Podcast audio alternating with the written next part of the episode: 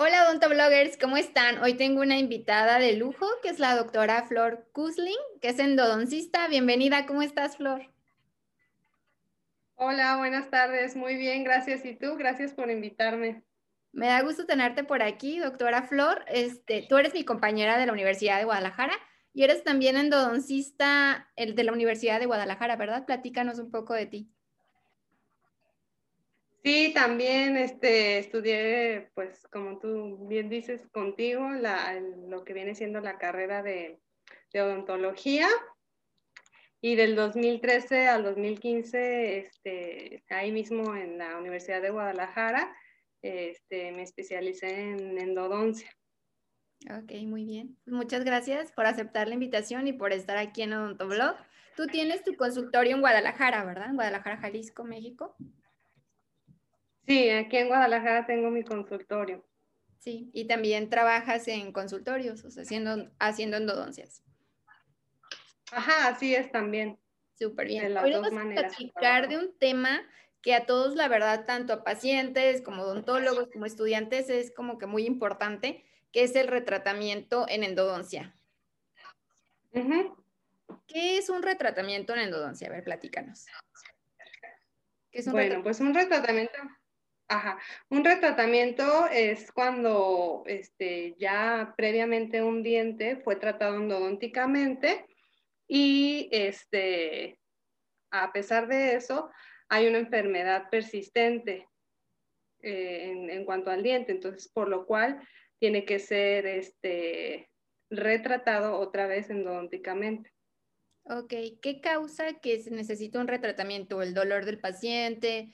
Que quedara en bacterias? ¿Qué, causa que otra vez se tenga que realizar ese procedimiento?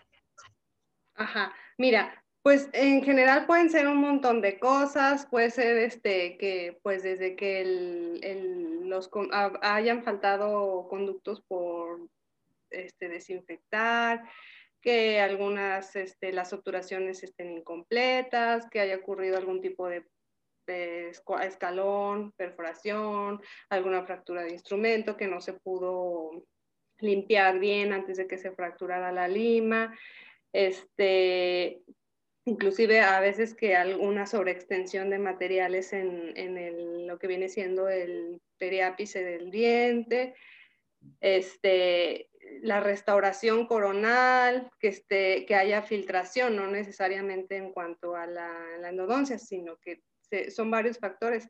Si hiciste bien la endodoncia, pero la corona está desajustada o simplemente el paciente no se restauró, este, porque hay que recordar que pues no nada más es el tratamiento endodóntico, sino que también hay que restaurar esa pieza y, muchas veces los pacientes, este, ah, pues ya no me duele, ya, este, ya ya así me quedo, ¿no? Muchas veces, desafortunadamente, es por desidia, falta de dinero, o sea, varias cosas, ¿no?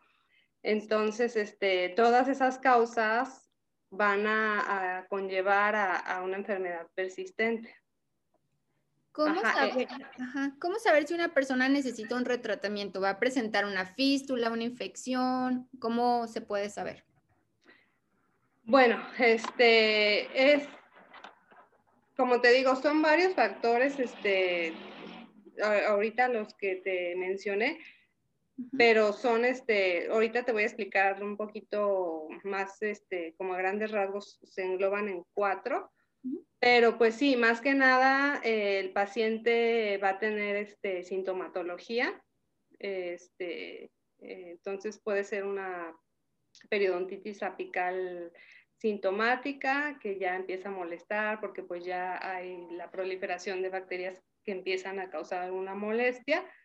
Este, básicamente es eso o que ya el diente, el paciente por fin se decida restaurarse la pieza, pero que veamos que, que ya se, el tratamiento endodóntico se hizo hace más de tres meses y, este, y entonces si se va a invertir en su coronita, pues hay que asegurarnos de que el tratamiento endodóntico, o sea, la base de donde va a estar la coronita, pues esté, esté lo más desinfectada posible para que no vaya a causar problemas a pronto, ¿no? A largo plazo. Ajá, o, o a mediano o corto plazo, o sea, es variable. No podemos como precisamente estar este, seguros en qué tiempo pueda eh, presentar sintomatología. El retratamiento, igual como una endodoncia, es también para prolongar que nuestra pieza dental esté ahí, ¿no? Ajá, exactamente, es lo que, lo que buscamos. Eh, lo principal es la funcionalidad del diente, del diente, de la pieza dentaria. Eh, mantener este, el diente en boca, pues, de manera funcional, eh, lo más que se pueda, porque si no, pues entonces ya la otra es la extracción del diente. ¿En qué consiste un retratamiento? Un retratamiento consiste en, pues obviamente ya es un conducto previamente tratado que por lo regular este, pues hay que quitar el material con el que se obturó, que es la gutapercha, este, volver a, hacer este, mecánicamente y, este, y mediante irrigaciones y todo eso, la desinfección de los conductos este, y pues volver a, a rellenarlos. ¿Se vuelve a limar? se vuelve a, desinfectar, se vuelve a hacer como todo el procedimiento, ¿verdad? Ajá, sí, exactamente todo, pero eh, hay que empezar por retirar el material eh, que está alojado ya en los conductos. Y sí, hay que volver a, ensanchar un poquito más, este, hacer todo otra vez desde el principio. Ok. Muy bien. En un retratamiento, al momento que decimos que se vuelve pues, a desinfectar, a ensanchar, un diente, ¿cuántas veces se puede hacer un retratamiento en, un diente? Pues no hay así como que exactamente, hay, pacientes que, este, a lo mejor se pueden llegar a hacer dos retratamientos, si no se restauraron o algo, pero pues ya la, la, ahora sí que el éxito del tratamiento o la vida futura que pueda tener la pieza va a ser menos. Lo ideal es solamente hacer un retratamiento y ya si no, entonces se pasa a, a, otra fase que es el complemento quirúrgico, que es este, la, lo que viene siendo apicectomía y con obturación retrógrada. Ok, para evitar limar y limar más, ¿verdad? Mira, te voy a explicar ahorita un poquito más de era lo que te quería explicar, este, acerca de, la, de todo lo, lo que te mencioné en cuanto a, a, este, a que pudiera haber este, por ahí escalones o que no se limpiaran bien la, los, este, algunos conductos o algo de eso. Hay cuatro este, etiologías como principales que de ahí se pueden ramificar todas, ¿no? Que es este, pues todo es culpa de bacterias, ¿no? Ahora sí que en estos casos es como la principal causa son las bacterias. Entonces, una va a ser los microorganismos intrarradiculares que son persistentes. Estos este, microorganismos por ejemplo, tú puedes hacer una endodoncia que eh, clínicamente te haya quedado con un nivel de competencia muy buena, que tú digas, híjole, la radiografía me quedó bonita, este, pues bajé, desinfecté, hice todo muy bien, pero pues la sorpresa que el paciente está presentando una este, sintomatología, ¿no? Una enfermedad post-tratamiento o enfermedad endodóntica persistente. Aquí ya no hay que llamarle como que es un fracaso endodóntico, porque tú pudiste hacer este, ahora sí que lo mejor en cuanto al tratamiento, pero ahí no depende de ti, porque antes sí se solía como llamar, ay, es que este, es un fracaso. No es necesariamente la palabra, sino que más bien una de, de las causas este, en cuanto a una este, enfermedad intraradicular persistente es que hay unas bacterias que tienden a ser muy resistentes aun cuando nosotros hayamos realizado la desinfección de los conductos, que es la, una bacteria que se llama Enterococcus fecalis. Esa casi siempre está ahí. Entonces puede que esa bacteria haya este, resistido la desinfección y todo eso y va a ser una de las causas de retratamiento, ¿no? Otra, eh, la número dos, que es la, este, la este, infección extrarradicular. Aquí hay algunas bacterias, especifican varias, pero te voy a mencionar como la, digamos, que se encuentra más frecuentemente.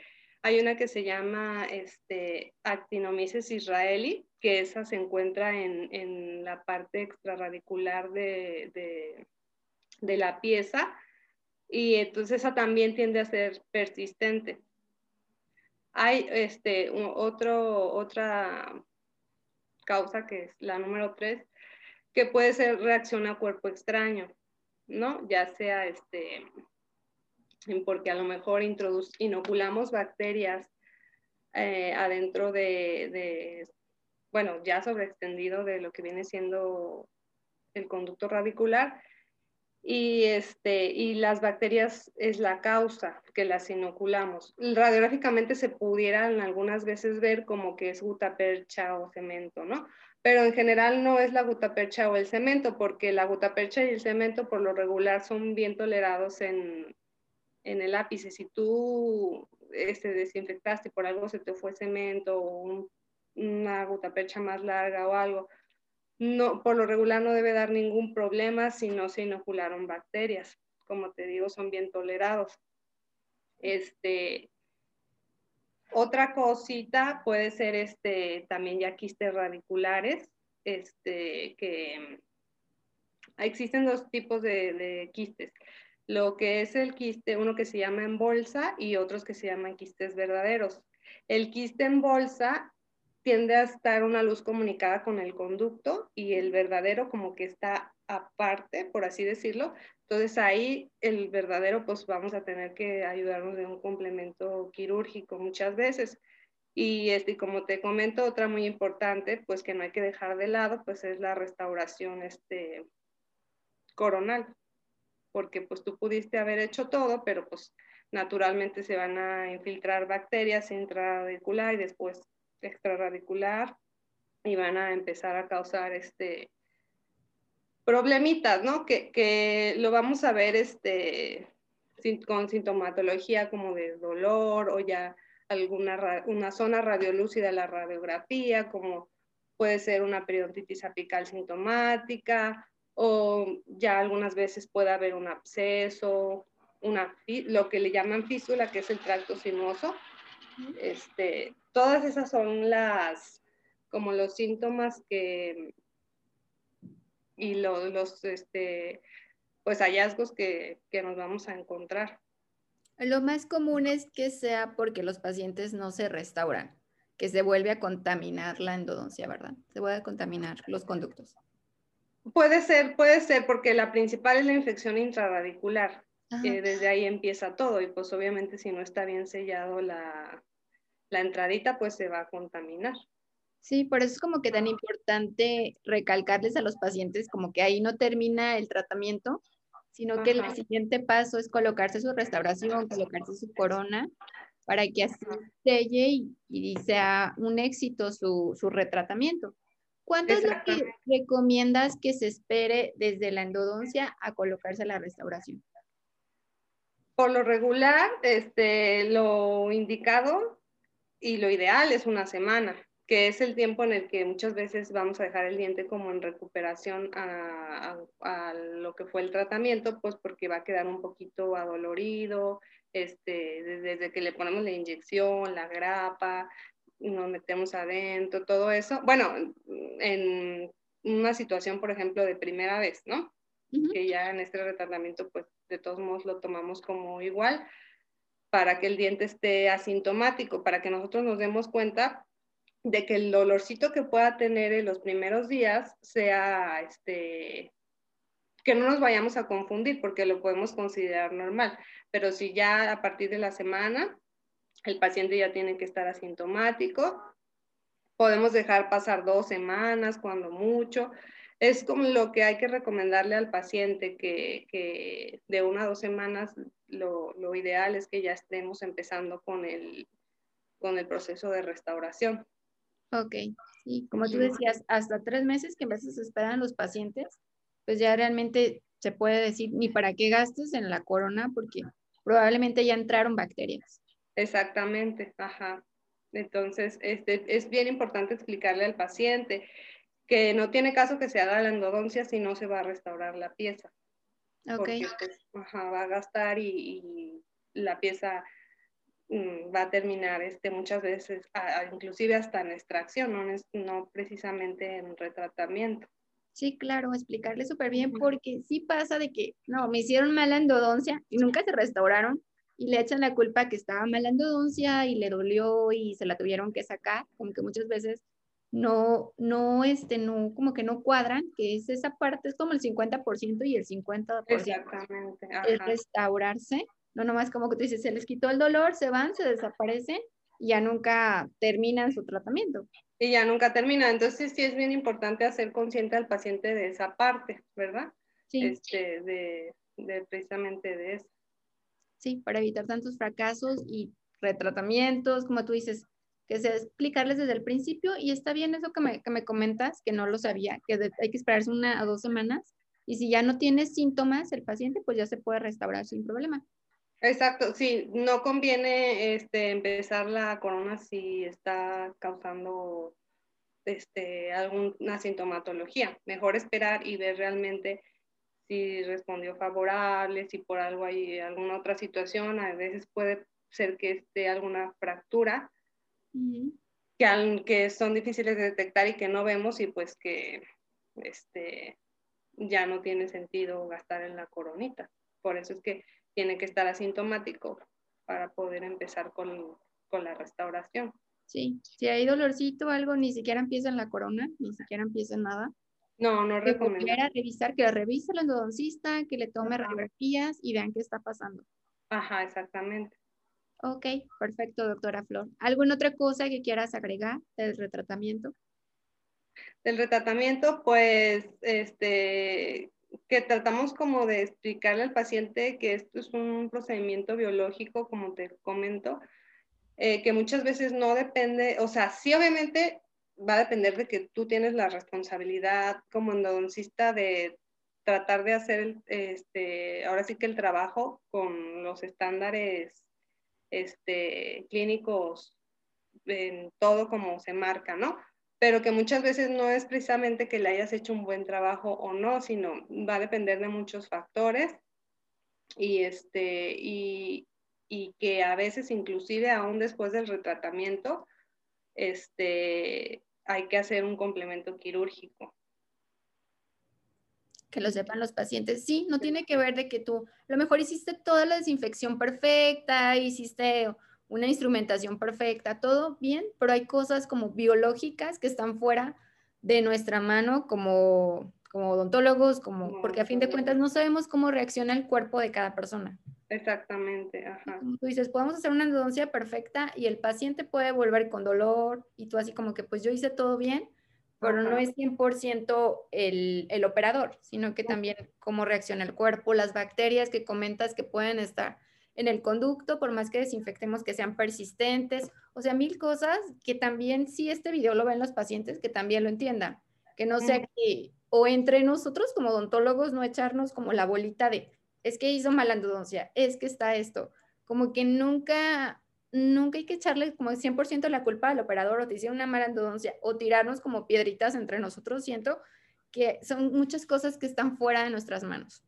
Exactamente. Nosotros, eh, obviamente sí, como te digo, ah, tenemos la responsabilidad de hacer todo bien, porque no nos va a justificar el decir, ay, pues vamos a hacer una endodoncia ahí mal y no.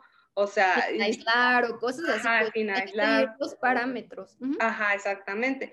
Pero sí hay veces que, que por mala suerte de una endodoncia te llegó a quedar, digamos, radiográficamente no muy bonita, pero resulta que es un tratamiento que nunca te va a dar problema. No es tanto como se vea en la radiografía de bonita o de fea, sino cómo se haya manejado. Es muy importante que te lo haya hecho, por ejemplo, el endodoncista y que te lo haya hecho con los parámetros con los que se hace un buen tratamiento. No necesariamente a veces juzgar eh, radiográficamente, ah, está bonita este, o está fea, eh, porque no a veces va a depender tanto de eso, sino de cómo se haya llevado el manejo, la desinfección, el tratamiento y pues las diferentes circunstancias este, eh, de, que te comenté, ¿no? De, de todo eso de, de la restauración y bacterias persistentes. Claro, en una endodoncia, pues lo más importante es la desinfección y el instrumentado que a lo mejor dices radiográficamente, a lo mejor no se ve tan bonita la gutapercha, no se ve, pero los pasos principales pues es eliminar la bacteria. exactamente. Que a lo mejor la vemos corta, pero dices, a lo mejor pues si está desinfectado hasta el ápice y, no, se ve bonita radiográficamente, no se ve la gutapercha muy bonita y demás, pero no significa que no esté bien desinfectado. Que no esté bien y que probablemente no va a dar problema. No dar molestias. Y cada caso hay que evaluarlo pues, de forma personal, revisar muy bien al paciente, tanto clínicamente, ver la encía, tanto radiográficamente, apoyarnos siempre de un endodoncista para los retratamientos, que sea un especialista. Y pues no, como tú dices, no juzgarlo, apoyarnos, ver la radiografía, más o menos explicarle al paciente y pues qué paso sigue. ¿Qué paso sigue? Exactamente. Sí. Sí, pues espero que, este, que, les haya quedado un poquito claro, que no los haya como hecho bolas un poquito en cuanto a los términos. Se trata de que pues sea algo sencillo de explicar para que puedan este, comprender como pues en sí lo como lo básico. Lo básico, exactamente. Pero pues sí quería como hablarles un poquito de eso precisamente para explicarles las situaciones pues de las bacterias y de de, esas cosas que no precisamente es en sí el puro, el puro, ay, hago el retratamiento o ya hice la endodoncia y, ya, ¿no? Sino que sí es importante saber todos esos, esos puntos. Sí, es súper importante y nos da gusto que, que te hayas tomado el tiempo, doctora Flor Kusling, de explicarnos, de hablarnos de forma general y básica pero pues conocer todas las partes de que hay cosas que están fuera de nuestras manos que pueden intervenir, todas las bacterias que nos explicaste y lo que es en general un retratamiento, porque muchas personas no lo entienden, que nos están viendo o no entienden por qué se tiene que volver, si ya se hizo una endodoncia, ¿por qué otra vez? Creo que nos dejaste muy claro de forma muy sencilla y pues agradezco tu tiempo, doctora. No, pues muchas gracias, gracias por invitarme este, y, y me da mucho gusto porque yo también veo tus videos. a mí me encanta tener invitados como tú, que son especialistas, que les encanta hablar de temas y compartir sus conocimientos. Es que agradezco mucho que te hayas tomado tu tiempo. Y vamos a dejar tus redes sociales aquí abajo para que te puedan contactar con alguna duda, alguna pregunta, alguna consulta o quieran este, que les hagas alguna endodoncia. Para cualquier cosa, vamos a dejar aquí abajo tus redes sociales profesionales para que te puedan contactar. Ah, claro que sí, muchas gracias. Cualquier duda o lo que se les ofrezca, pues ahí va a estar y, este, y estoy a sus órdenes. Sí, muchas gracias, doctora Kuslin. Este, te mando un abrazo y gracias por tu tiempo y por explicarnos todo tan fácil y tan digerible. No, al contrario, gracias a ti. Saludos a todos tus seguidores. Denle like. ¿ah? Sí, gracias. Y síganla en sus redes sociales y cualquier duda, ya saben que, que ella está a la orden. Muchas gracias, doctora Kuslin. Que estés muy bien. Igualmente, hasta luego. Nos vemos, bye.